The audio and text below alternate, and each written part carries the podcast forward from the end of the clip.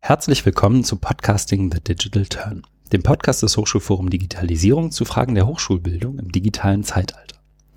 Mein Name ist Christian Friedrich und ich begrüße heute im September 2018 Karina Pirsig als Gast im Podcast. Hallo Karina. Hallo, schön da zu sein. Schön, dass du da bist.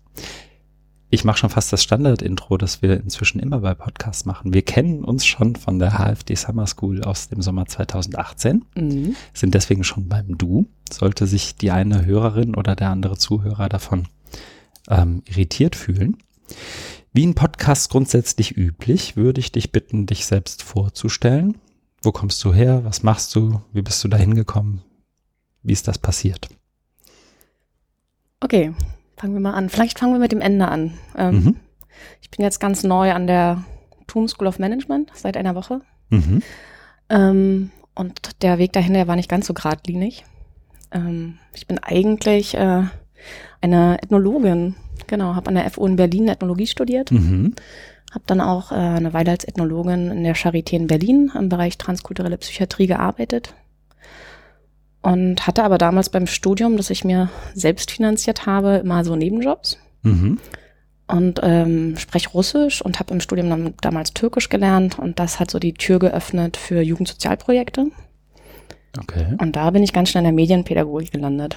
Das heißt, ich habe neben meinem Studium damals so Filmworkshops gemacht, irgendwann auch mit Jugendlichen nicht nur Filme produziert, sondern überlegt, die brauchen ja mal eine Bühne.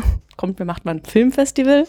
Mhm. Ähm, und habe eigentlich mit den Studien, äh, mit, nicht mit den Studierenden damals, sondern mit den äh, Schülerinnen und Schülern zusammen eigentlich gelernt, wie man dann auch einen Podcast macht, wie mhm. man eine kleine Medienkampagne aufsetzt, eine Crowdfunding-Kampagne, wie man Technik im Kino bedient. Genau. Und ähm, war nach dem Studium auch eine Weile selbstständig neben der Forschung in dem Bereich. Okay. Und der Moment, wo äh, meine scheinbar unvermeidlichen ja, Paar Schuhe zusammenkamen, äh, war, als ich dann angefangen habe, im Bereich E-Learning zu arbeiten, an der äh, German Graduate School of Management and Law in Heilbronn. Da habe ich mhm. damals so eine Projektkoordinationsstelle angefangen ähm, und habe quasi damals im Vorstellungsgespräch, weiß ich noch, gesagt, dass was mich auszeichnet, ist, dass ich mein Wissenschaftsverständnis äh, zusammenbringe mit meiner mediendidaktischen und Produktionserfahrung und Expertise. Das hat man mir scheinbar geglaubt. Ich wollte gerade sagen, das hat überzeugt. genau. Ähm, ja, und dann stand ich da und habe damals für die Hochschule, ähm, das war ein MOOC-Projekt. Mhm. Also die Hochschule hat damals mit digitalen Formaten noch wenig gemacht.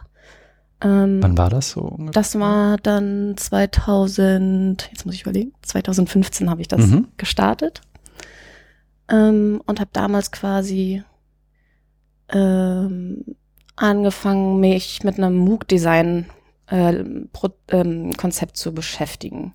Und das war, äh, man muss dazu sagen, die GGS ist eine Business School, die haben sehr kleine vom, ähm, ja, Studierendengruppen, ähm, arbeiten sehr praxisnah mit vielen mhm. Field Studies, ähm, sehr dicht betreut. Ähm, das heißt, meine große Aufgabe war damals, wie bilde ich das auch online ab? Also nicht einfach einen Massenkurs hinzulegen, sondern zu überlegen, wie kann ich diese didaktischen Prinzipien, die ja dort bei denen in der Präsenzlehre schon ähm, Anwendung finden, dann auch online abbilden. Mhm.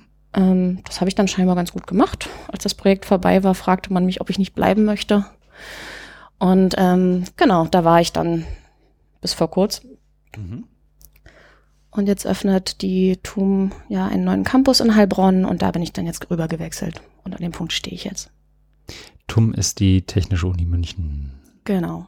Mhm. Ähm, aber äh, meine, ich habe mhm. Anfang, äh, am Anfang schon anklingen lassen, äh, ich stehe da nicht nur auf einem Bein. Mhm. Ich bin nebenbei auch noch ähm, in Berlin tätig, also in Heilbronn zur halben Stelle.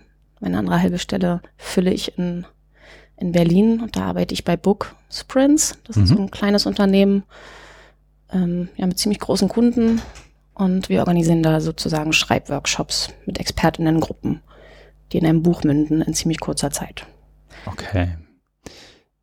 Das ist dann ja auch schon, aber, aber ich glaube, du machst noch ein, zwei andere Dinge, ne? Machen wir es komplett? Okay, äh, dann bin ich, ich, mach, ich mach's mich kurz. Mhm. Ähm, ich bin nebenbei noch äh, Dozentin an der FH Potsdam. Mhm.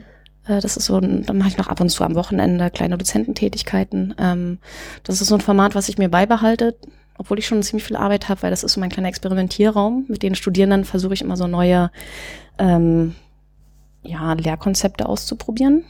Ähm, da auch viel mit Medien zu hantieren. Ähm, das ist eine sehr dankbare Aufgabe und das macht wirklich großen Spaß. Ähm, jetzt muss ich überlegen. Ich glaube, grob, grob war es das. das. Grob war es das. Oder der Rest wird nicht verraten, was auch vollkommen okay ist. Ich wollte nämlich schon ähm, die Überleitung machen, sozusagen einerseits von, von den Booksprints zu deinem Lightning Talk bei der Summer School, den du da gegeben hast. Ähm, habe überlegt, ob du den kurz vielleicht zusammenfassen kannst oder zumindest so thematisch ein Stück weit äh, anreißen kannst, weil es zumindest ja themenverwandt ist mit dem, was ihr bei Booksprints macht. Mhm. Da gehen wir ja auch später nochmal vielleicht ein bisschen genauer drauf ein, was das nun überhaupt ist, so ein Booksprint. Ähm, aber vielleicht hilft es sogar zunächst mal bei deinem Lightning Talk zu starten, weil das ja ein bisschen breiter nochmal ist. Ne? Äh, ich erinnere mich mhm. und hatte, ich glaube, fünf Minuten. So ist es. Und eine gewisse Anzahl an Slides, die alle 15 Minuten, äh, 15 Sekunden wechselten. Ich habe 20 Slides, alle 15 Sekunden mhm. war das Format. Ich habe äh, hab gelitten. ich habe wirklich gelitten, aber mhm. ähm, es war gut, äh, weil tatsächlich die Frage, was ist ein Bookprint, kann ich jetzt seitdem beantworten. Ich habe mich dann tatsächlich mal eine Definition probiert und ich weiß noch, ich habe im Lightning Talk gesagt, ein Sprint ist ein zeitlich begrenzter kollaborativer Prozess, mhm. Bei dem eine möglichst diverse Gruppe verschiedene Perspektiven bündelt, geteiltes Wissen produziert und in verschiedenen Formaten für andere Zielgruppen aufbereitet. Okay. Ähm, und wenn man das jetzt mal auseinanderklamüsert, ja, wollte ich gerade fragen, dann ähm, beginnt das mit dem zeitlich begrenzten kollaborativen Prozess. Also mhm. wir machen die Booksprints bei uns üblicherweise in fünf Tagen. Mhm. Länger wäre auch kaum möglich, weil die, in diesem Sprint, das ist wie so ein Retreat. Da kommt eine Gruppe zusammen und arbeitet wirklich in so einer Blase von mit sozusagen einer Zielorientierung auf eine gemeinsame Deadline mhm. sehr, sehr intensiv zusammen. Ähm, da kommen wir zu dem zweiten Punkt. Diese Gruppe ist möglichst divers. Das heißt, es geht schon darum, auch möglichst verschiedene Perspektiven auf ein Themenfeld äh, zu bündeln. Waren wir beim nächsten Punkt. Es geht um diese Perspektivenvielfalt. Ähm, um daraus geteiltes Wissen zu produzieren. Dafür ist ein Facilitator vor Ort, also ein, jemand, der den Prozess begleitet, der auch dafür sorgt, dass jeder mit seinem, mit seiner Expertise sich einbringen kann. Und ähm, bei einem Booksprint ist wichtig, ist, am Ende ist das nicht ähm, ein Sammelband mit verschiedenen Kapiteln, sondern das, das ist der Dreh- und Knackpunkt. Man versucht ganz schnell diese Idee von mein Wissen aufzubrechen, mein, mhm. mein Text, indem man, das macht man dann methodisch, ne, dass man jemandem etwas schreiben lässt, ihm diesen Text auch ziemlich schnell entnimmt, in die nächste Hand gibt, damit der nächste an der Stelle weiterschreibt. Mhm. Und demjenigen eine andere Rolle zuteilt, als meinetwegen Target Reader des nächsten Textschnipsels. Das hätte es bei mir zu Zeiten der, also als ich studiert habe, zu Zeiten der gemeinsam zu schreibenden Hausarbeiten mal geben sollen. Aber Entschuldigung, da greife ich jetzt auch schon vor. Ähm, das ist tatsächlich ähm, immer wieder überraschend, wie man es so schafft, eine kohärente Geschichte in einen mhm. Text zu bekommen. Ne? Ähm, und das, was im Text man, sich manifestiert, dem gehen natürlich viele Aushandlungsprozesse voraus. Und das passiert auch alles im Rahmen dieses Sprints in der ersten Konzeptphase, die durch den Moderator begleitet wird. Genau, ähm, das wird in verschiedenen Formaten aufbereitet. Das heißt, ähm, ein Buch ist ja im Grunde auch nur ein Container für Wissen oder Content. Ähm, auch dieses Wissen kann dann wieder recycelt und weiterverwendet werden. Ähm, bei Booksprints nun haben wir uns spezialisiert auf Buchproduktion, aber mhm. mit meinen Studierenden zum Beispiel mache ich manchmal Mediensprints, wo die so kleine Filme erstellen und eben an einem, gemeinsam an einem Storyboard schreiben. Ähm, man kennt die klassischen Design-Sprints, ähm, wo Prototypen gebaut werden, wo dann am Ende ähm, ja etwas in jeglicher Form materialisiertes entsteht. Es muss auch mhm. nicht immer ein Medium sein, quasi ein, genau. Okay, also irgendein ähm, Artefakt muss zumindest genau. am Ende rauskommen, es irgendwas Tangibles, irgendwas zum genau. Anfassen. Und da muss man vielleicht nochmal unterscheiden. Es gibt die Design-Sprints, die ja oft eher so eine Art Ideensammlung sind, mhm. wo man, wo sich ja viele auch beschweren, am Ende ist da so ein ähm, Zettel Posts an der Wand und das ist das Ergebnis. Bei Booksprint sind wir schon darauf bedacht zu sagen, es ist auch, ähm, der produktive Teil ist sehr wichtig. Mhm. Okay. Ähm, kann ich später nochmal drauf eingehen, mhm. wie wir das auch bewerkstelligen. Die Leute werden da nicht allein gelassen. Mhm. Wichtiger Punkt ist noch, das war der letzte Satz von meiner Definition, dass diese verschiedenen Formate für andere aufbereitet werden. Das heißt, man hat immer eine Zielgruppe im Blick. Mhm. Teil dieses ähm, Sprints ist auch quasi zu versuchen, diese Zielgruppe oder den Blick auf diese Zielgruppe immer wieder zu schärfen, zu, abzutesten, zu fragen. Im Idealfall ist die Zielgruppe mit im Raum. Genau. Okay. Das heißt, ein Buch ist aber dann tatsächlich auch sozusagen, wenn du von einem Booksprint sprichst, das kann alles sein von, wie soll ich sagen, Cartoon bis Lexikon. Theoretisch. Mm. Oder würdest du das noch eingrenzen und sagen, es geht nicht in, oder es geht typischerweise eher in, in so eine Sachbuchrichtung oder in so How-To-Richtung, glaube ich. Oder wie, wie wird's, kann man da Schwerpunkte festmachen? Ähm, also ich kann soweit, ich würde es nicht negieren, ich würde nicht sagen, dass das nicht mhm. möglich ist, weil wir selber wieder überrascht sind, in wie vielen Kontexten ein Booksprint doch dann immer wieder funktioniert hat. Mhm. Wir haben ganz woanders angefangen, und zwar bei Software-Dokumentation. Tatsächlich ist einer unserer, sind, haben wir große Technologieunternehmen als unsere Kunden, die mit uns mhm. quasi äh, mit deren Coder-Teams zusammen die Software-Manuale schreiben. Da hat, hat, es mal angefangen. Später kamen größere NGOs zusammen. Da haben wir dann angefangen mit ähm, Projektteams äh, zusammenzuarbeiten, die meinetwegen drei Jahre an einem Projekt zusammengearbeitet haben und am Ende diesen Projektbericht schreiben mussten. Wir haben aber auch schon mal ähm, Phänomen, ja. klassisches Phänomen. Mhm. Wir hatten dann aber auch schon ähm, Booksprints mit Aktivistinnengruppen, die dann tatsächlich sogar auch mal fiktional geschrieben haben. Das war damals eher so aus Versehen. Aber das war halt das, was im Raum war. Und das mhm. waren alles damals Bloggerinnen und äh, ja auch fiktional schreibende Personen, die gesagt haben, wir möchten fiktional schreiben, aus ja. dem Grund damals, weil ähm, es ging um viele politische Themen und sie hätten sozusagen Dinge nicht benennen können, wenn sie in ähm, wenn sie es real beschreiben. Ja. Also haben sie es quasi in eine ja, fiktionale Ebene transformiert. Und damals war der Facilitator dabei und ist mitgegangen. Und damals mhm. ist sozusagen unser erstes fiktionales Buch entstanden.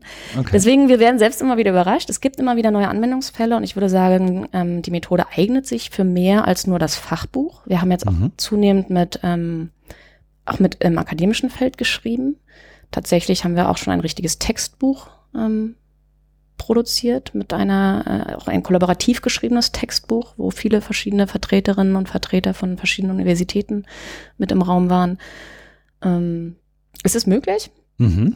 Auf jeden Fall. Ich würde sagen, unsere Expertise liegt aber eindeutig noch im Bereich der Fachbücher.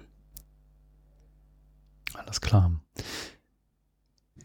Ehrlich gesagt, als ich, ähm, du hast im, im Vorgespräch erzählt, ihr habt eine neue Webseite die wir auch gerne nennen können, glaube ich, also unter booksprints.net mhm. zu finden. Und wenn man dann noch slash book eingibt, dann landet man bei den Beispielen und letztendlich all euren, oder wahrscheinlich nicht all euren, aber zumindest einer großen Auswahl von Endprodukten, die dabei so entstanden sind.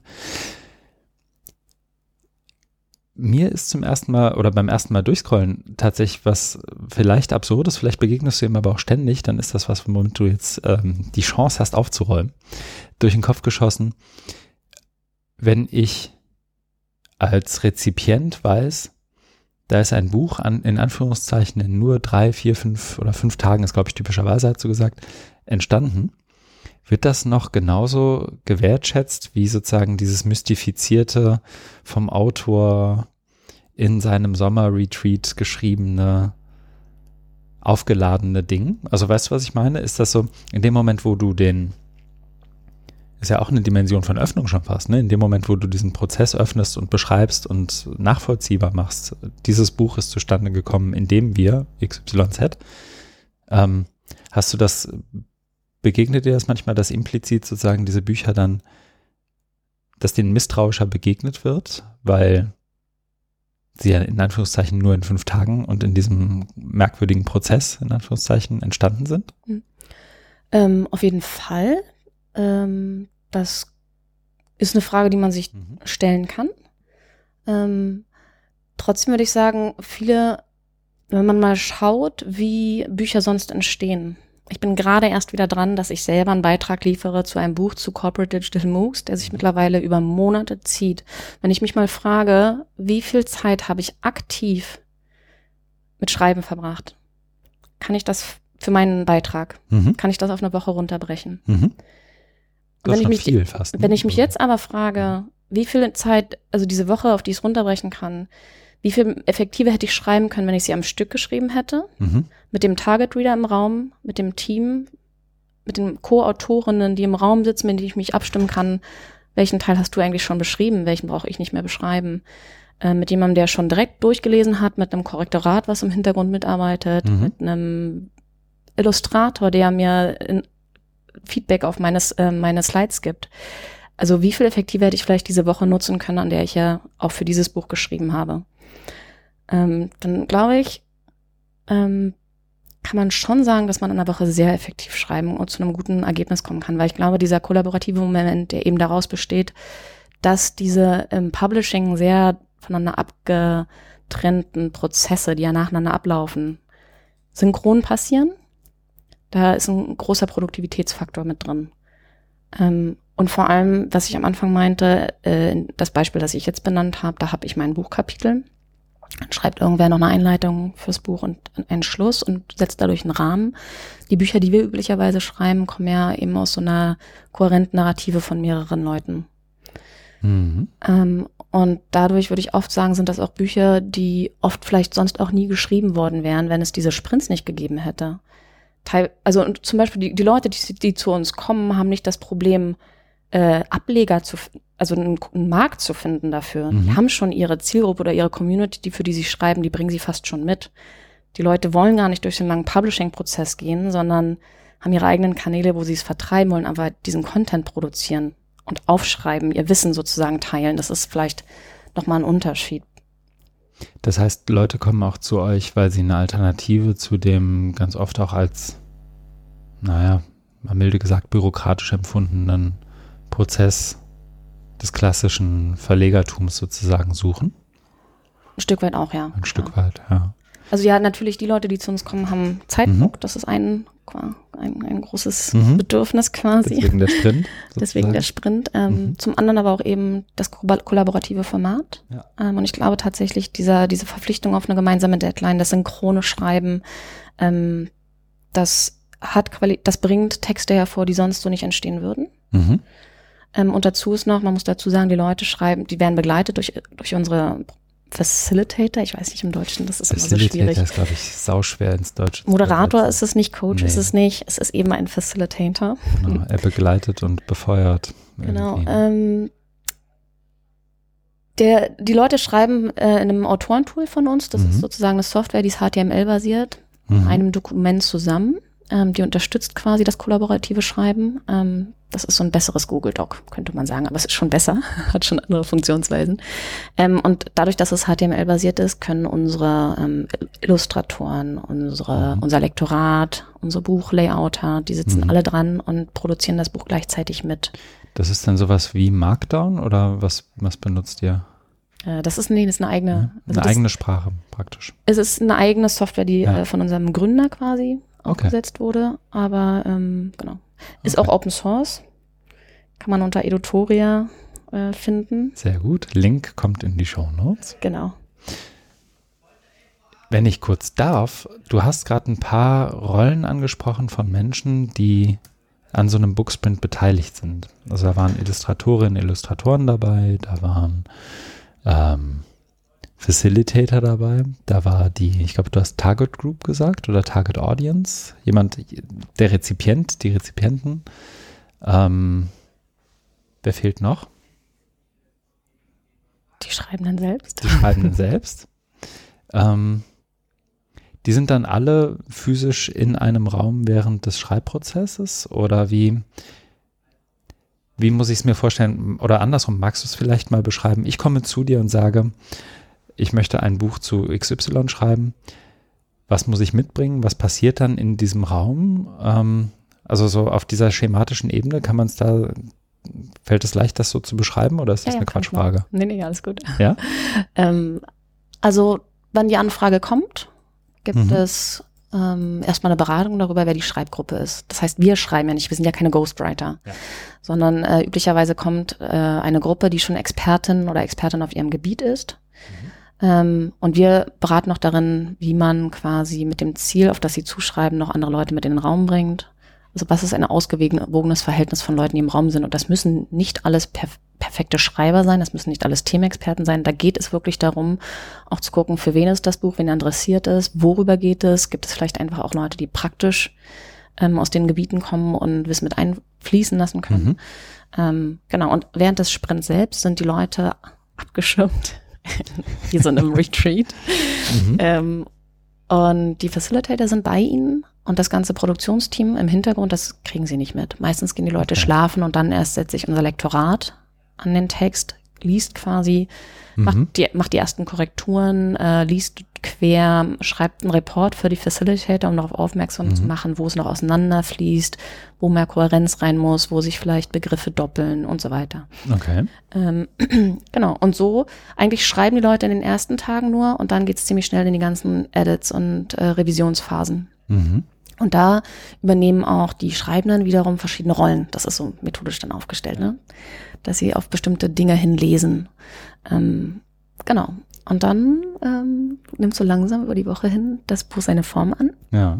Und im Idealfall kann man nach einer Woche im Grunde hat man sein fertiges EPUB und könnte es äh, in die Druckerei schicken. Natürlich gibt es dann manchmal noch kleine Revisionsschleifen, aber eigentlich sind wir da sehr hart. Ich kenne viele Booksprints-Formate, auch äh, in Deutschland haben schon habe ich schon von vielen Projekten auch gelesen, war auch im Austausch mit Leuten, die schon Booksprints gemacht haben.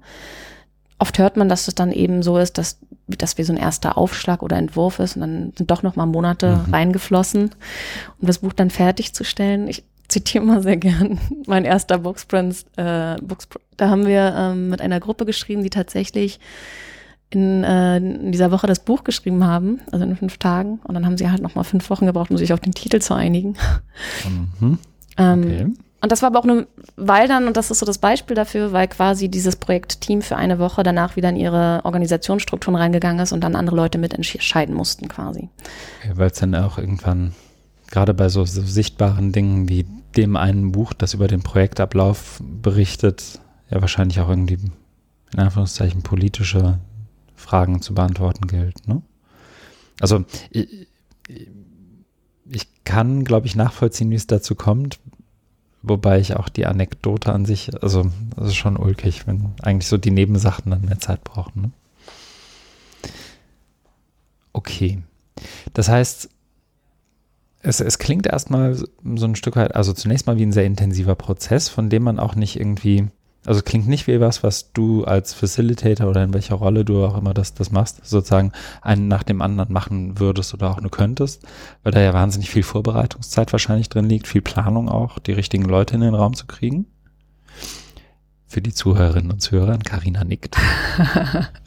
ähm, ähm, es ist dann wahrscheinlich auch eine Nachbereitung ein Stück weit im Sinne von also so, so, so ein Feedback einholen nochmal. Wart, wart ihr Teilnehmende zufrieden und wie gehen wir damit weiter um? Oder ist sozusagen mit Ende des Booksprints für euch dann eigentlich auch ein Großteil der Arbeit dann auch erledigt, ne?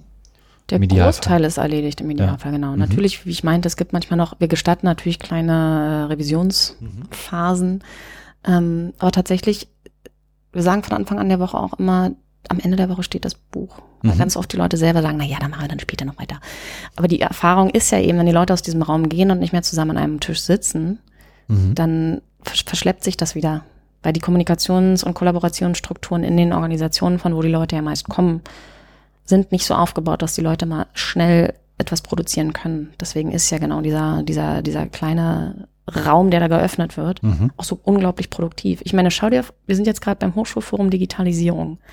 Sind unglaublich viele Menschen mit sehr vielen Ideen. Alle gehen in Workshop-Formate. Alle teilen Ideen mit. Wenn man jetzt sagen würde, wir hängen noch drei Tage Booksprint dran und sammeln dieses ganze Wissen. Oder vielleicht sogar weitergedacht, wir haben schon während der Sessions ein gutes Dokumentationssystem. Ähm, setzen uns danach mit dem, was wir während der ganzen Workshops dokumentiert haben, zusammen. Mhm. Haben im Hintergrund äh, die Lektoren, Editoren und Buchdesigner von Booksprints dabei, schreiben das zusammen und setzen in den nächsten folgenden drei Tagen das Buch zusammen, dann glaube ich, würde sich hier viel Dokumentationsarbeit auch gespart werden können. Mhm.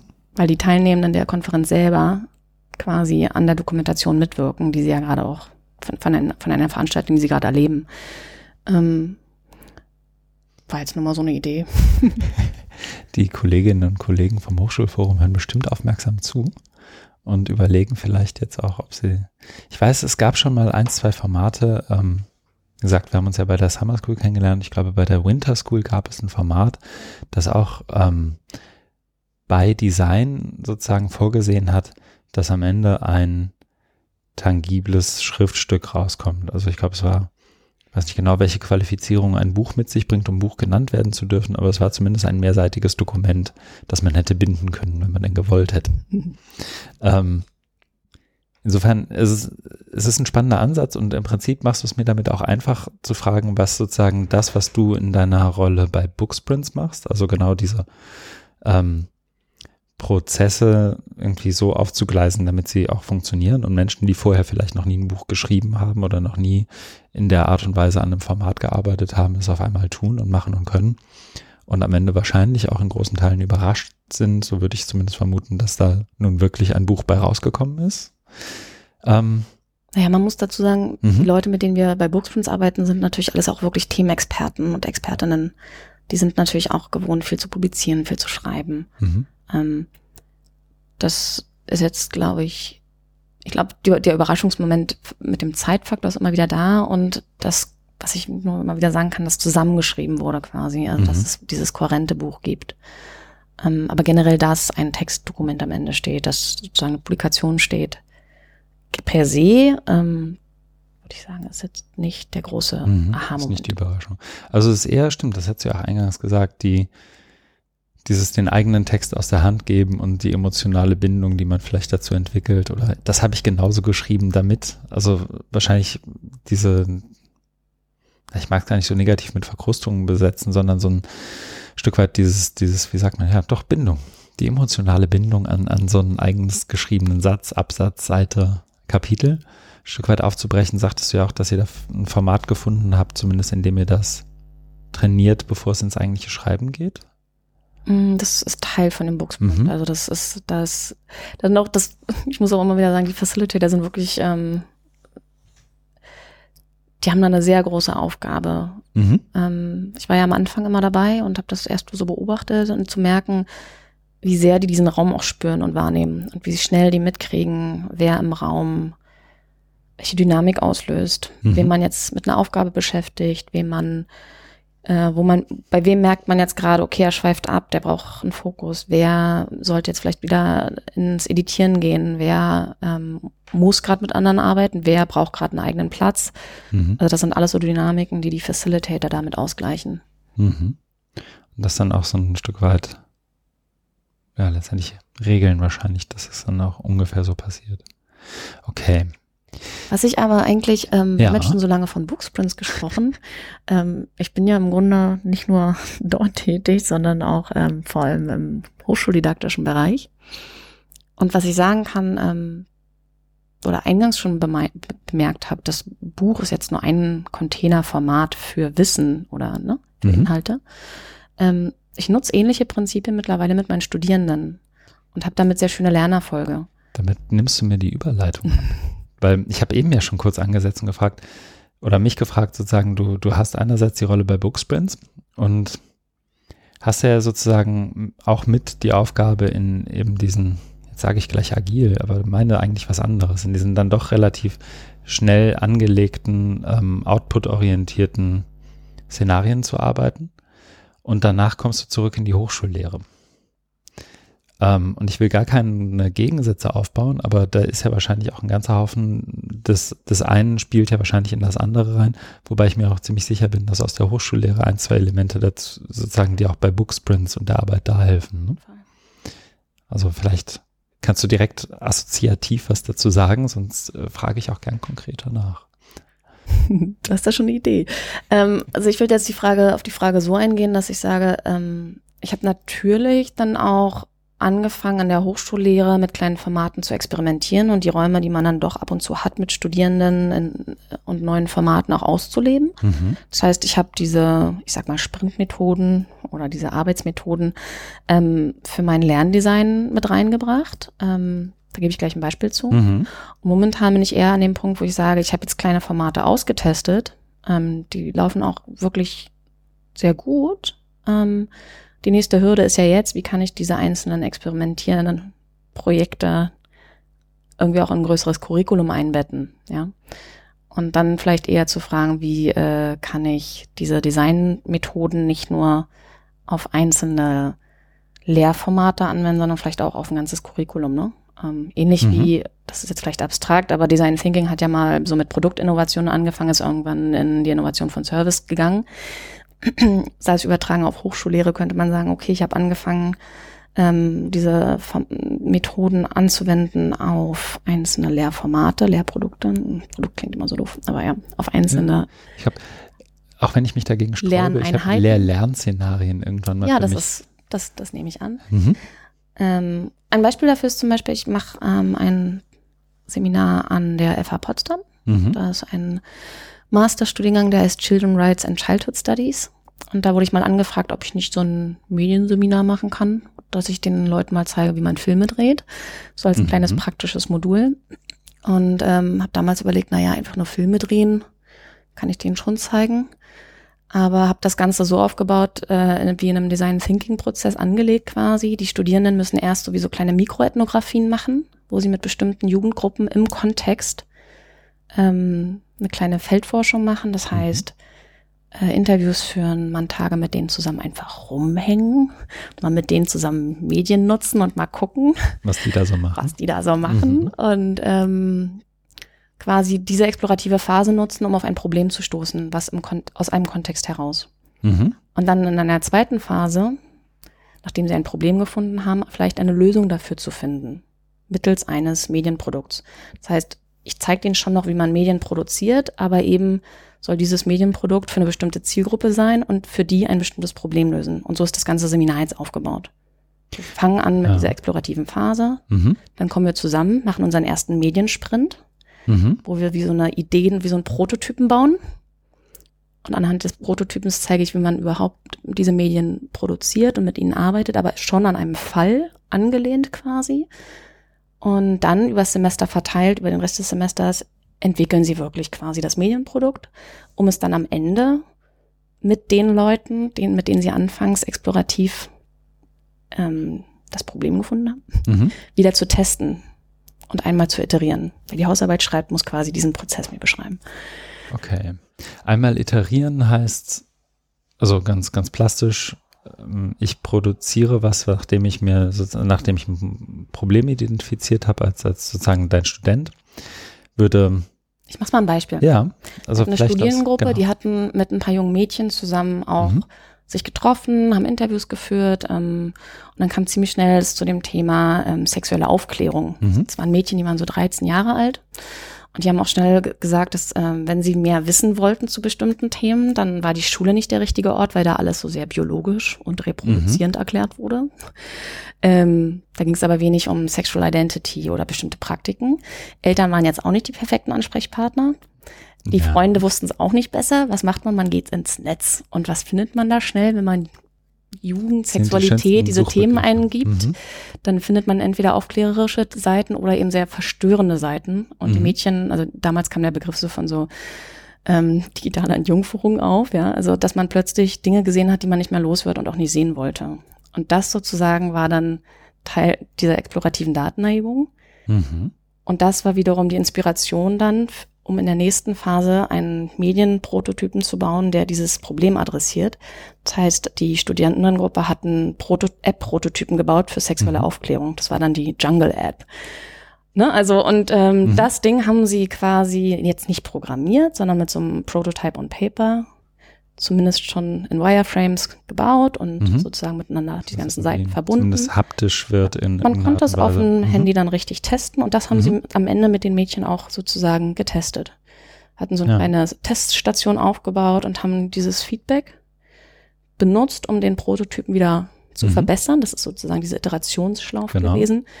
Ähm, und ihre ganzen Erkenntnisse aus dieser Testphase dann auch ja, in dem Fall in die Hausarbeit zu schreiben. Ja. Aber wir haben es tatsächlich geschafft. Die, äh, die Studentengruppe konnte mal pitchen dann später auf einem Innovationsworkshop und sind damit in der nächste Runde gekommen. Also die bauen dann dem Ding jetzt sogar weiter. Mhm.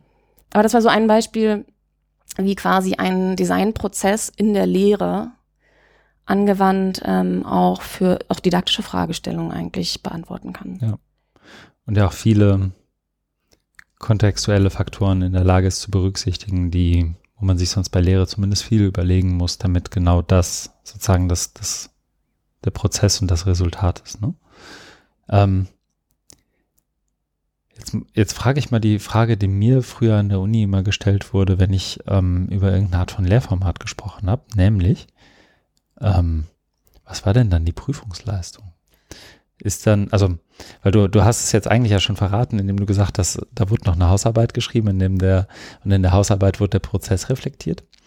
Ähm, aber eins der klassischen Synchronisationsprobleme, glaube ich, von diesen, ähm, ja doch, ich glaube, ich sage innovativen Formaten, weil sozusagen, weil ja neue Dinge, weil ja Dinge neu kombiniert werden, äh, sind ja, dass sie sozusagen in dieses System, in dem du dich sonst klassischerweise bewegst, nicht ohne weiteres anzudocken sind. Ne? Und man sich immer irgendeine Art von ähm, ja, Workaround ein, ausfallen, einfallen lassen muss. Das ist tatsächlich, ähm, ich glaube, da bin ich nicht die Einzige, die an diese Probleme stößt, ähm, mhm. dass man halt leider oft, äh, indem man jetzt sozusagen mit neuen Formaten experimentiert, ähm, so eine Insellösung schafft. Mhm. Ähm, was natürlich letztendlich dann auch wiederum nicht dienlich ist. Ähm, ich hatte, das war so ein Beispiel, ich musste dann natürlich eine Hausarbeit schreiben, aber ich konnte zumindest äh, mit dem Prüfungsbüro um die Wortanzahl verhandeln, wenn quasi und durfte quasi 50-50, der mhm. Prototyp geht in die Bewertung mit ein. Da musste ich mir natürlich umfangreiche Kategorien überlegen, wonach ich den bewerte, was ja auch alles richtig ist.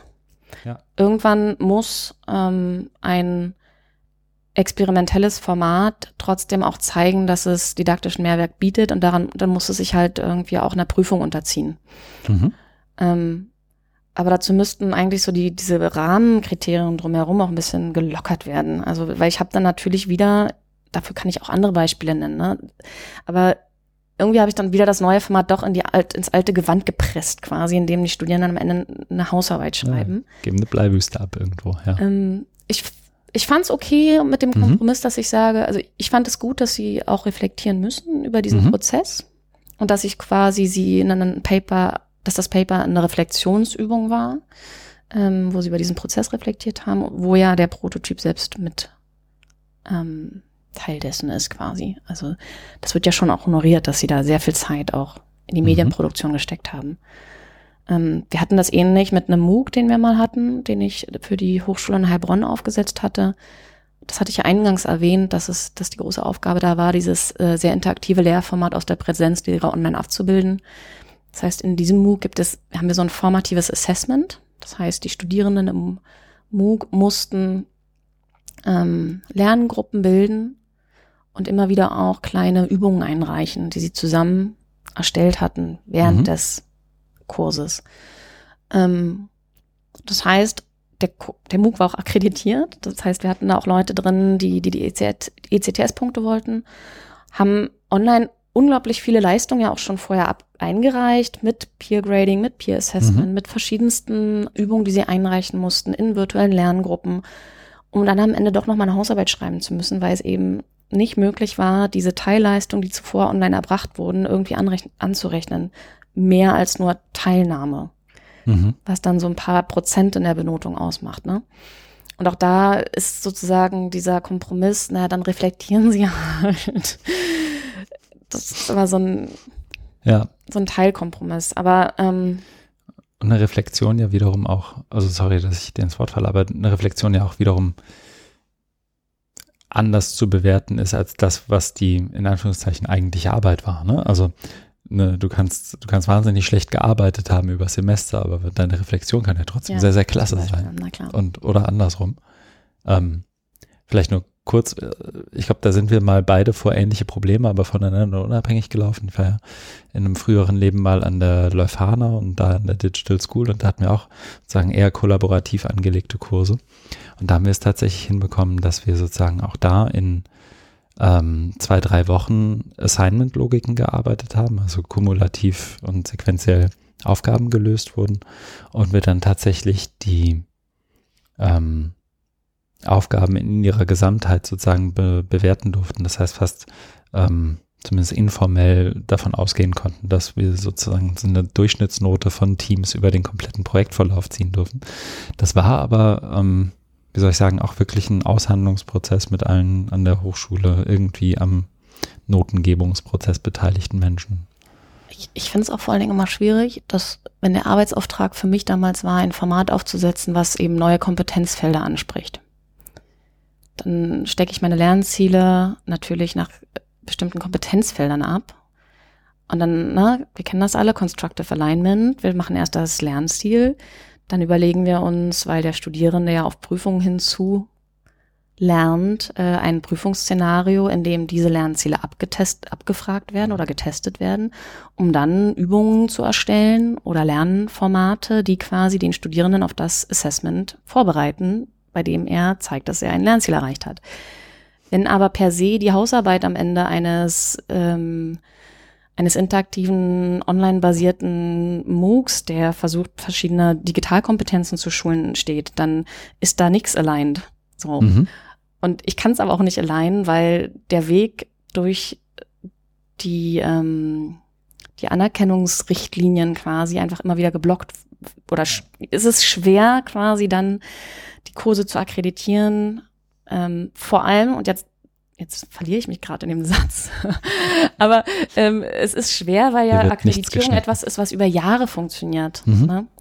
Und wie kannst du dann äh, innerhalb eines fünf bis sieben Jahresblocks dann trotzdem mit neuen Formaten kommen, wenn quasi du immer in diesen Akkreditierungen gemessen wirst, die aber sehr statisch sind? Ähm, Zumal da, die ja auch nicht so angelegt sind, dass sie dir viel Freiraum lassen. Ne? Also im genau. Idealfall ist es ja so, dass irgendwie jede, jede Sekunde, die geatmet wird, irgendwie akkreditiert wird, um es mal sehr, sehr überspitzt zu sagen. Und du dann ja eigentlich innerhalb dieser Akkreditierung nicht sagen könntest, ah ja, da, da, bauen wir, da bauen wir mal so, so ein paar Credits ein, womit wir noch nicht so genau wissen, was wir machen, sondern die müssen ja benannt und irgendwie beschrieben werden. Und du beschreibst ja sowohl Formate als auch Inhalte. Das war jetzt einen sehr schönen Walze geworfen.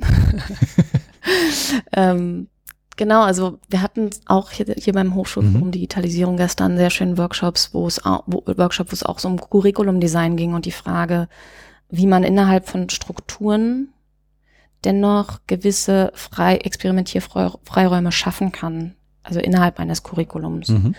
Und dass es, dass, dass diese Forderungen immer wieder gestellt werden müssen, dass mh, mm, bei der bei der Festlegung von Curricula es festgelegt werden muss, dass es bestimmte Räume und Formate gibt, die in dem Moment, wo man sozusagen den, das Modul oder das diesen Studiengang akkreditiert vielleicht noch nicht fest sind. Mhm. Wo man einfach sagt, es gibt im Verlauf eines Studiums Module, wo ähm,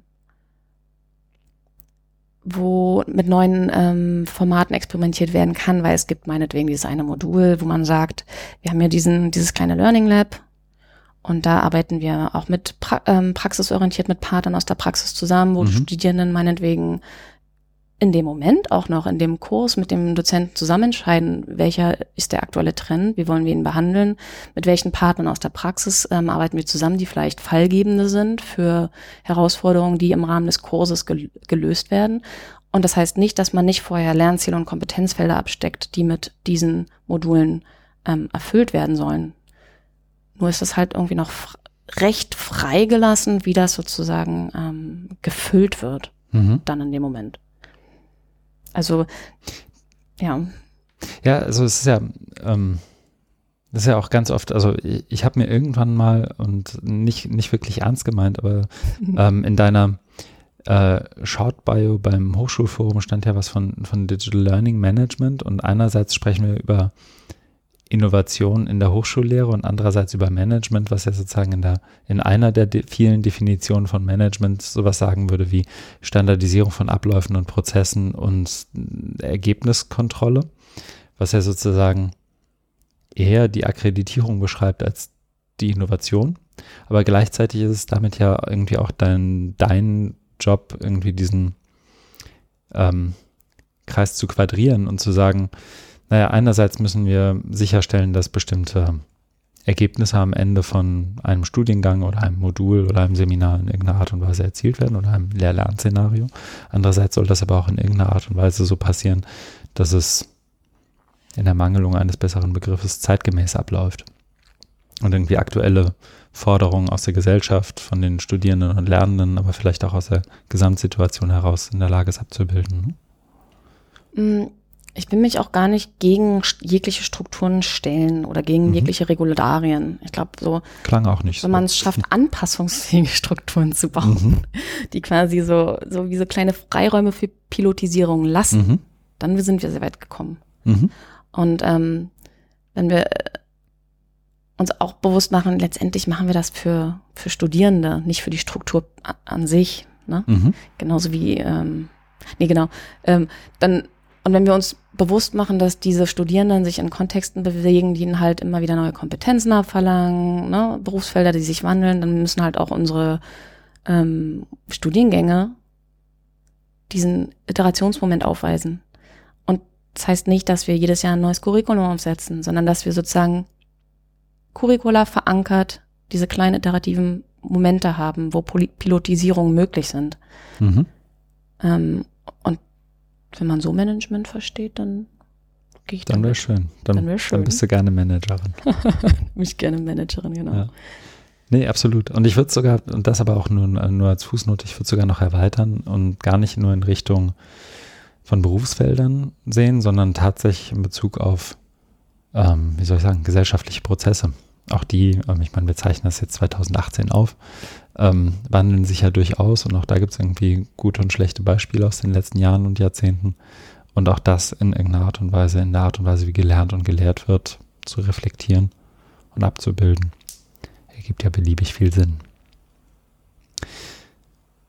Ich habe ähm, mhm. heute so in Vorbereitung auf ähm, dieses Gespräch mhm einen Artikel gelesen.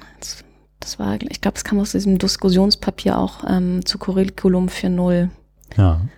Ähm, und da stand dann drin, eines der wichtigsten Elemente agiler Methoden ist, äh, immer wieder sich selbst und die Stakeholder zu, zu, befragen, ob man noch auf dem richtigen Weg ist, was man besser, was besser gemacht werden könnte. Und ich glaube, diesen Moment müssen wir uns in unsere Strukturen einschreiben. Ne? Also mhm. dieses, diese Möglichkeit auch immer wieder nachzujustieren. Ähm, das heißt nicht, dass wir diese Strukturen über Bord werfen, sondern so granulare kleine Veränderungen zulassen, sozusagen. Weiterentwicklung halt. Mhm. Ähm, genau. Ein viel besseres Schlusswort hätten wir uns, glaube ich, gar nicht überlegen können. Denn die ein oder andere Zuhörerinnen und Zuhörer mögen es gehört haben, zwischendurch, wir zeichnen hier auf im Allianzforum, blicken sozusagen ins, ins was ist das, ein Atrium? Ja, ne? Ähm, und da wurde eben schon geklatscht, weil die Veranstaltung heute steht unter dem Zeichen der Netzwerke für die, die Hochschullehre und ist sozusagen drauf, innerhalb der Themenwoche verankert. Und gestern war eben der, der Tag innerhalb der Themenwoche zu Curriculum 4.0. Und vielleicht hat man es in der Aufzeichnung gehört, das wissen wir aber, glaube ich, auch erst, wenn wir unser Headset beiseite legen. Wir sind hier direkt in dem Raum neben den Büros der Mitarbeiterinnen und Mitarbeiter vom Hochschulforum, wo es im Lauf der Aufzeichnung auch durchaus hoch herging und wild organisiert wird. Wir müssen mal schauen, wie sich das in der Aufzeichnung widerspiegelt. Das sozusagen nur kontextuell erwähnt. Ich würde an dieser Stelle, Karina, einen Knopf dran machen es sei denn, du hast noch etwas, was wir komplett vergessen haben und hätten erwähnen müssen. Ähm, ich danke dir ganz herzlich, dass du dir die Zeit genommen hast und deine Mittagspause ähm, und auch die Zeit hier bei der Tagung ein Stück weit verkürzt hast, um mit mir zu sprechen. Sehr gern. Bedanke mich herzlichst bei allen, die zugehört haben und jetzt noch zuhören. Wir freuen uns über Feedback, ob persönlich per Mail an podcast.hochschulforum.org oder auch in den sozialen Medien mit den einschlägigen Hashtags. Äh, Links zu dem einen oder anderen, was wir hier heute erwähnt haben, sind dann auch in den Shownotes zu finden. Und vielen Dank fürs Zuhören. Bis bald bei Podcasting The Digital Turn.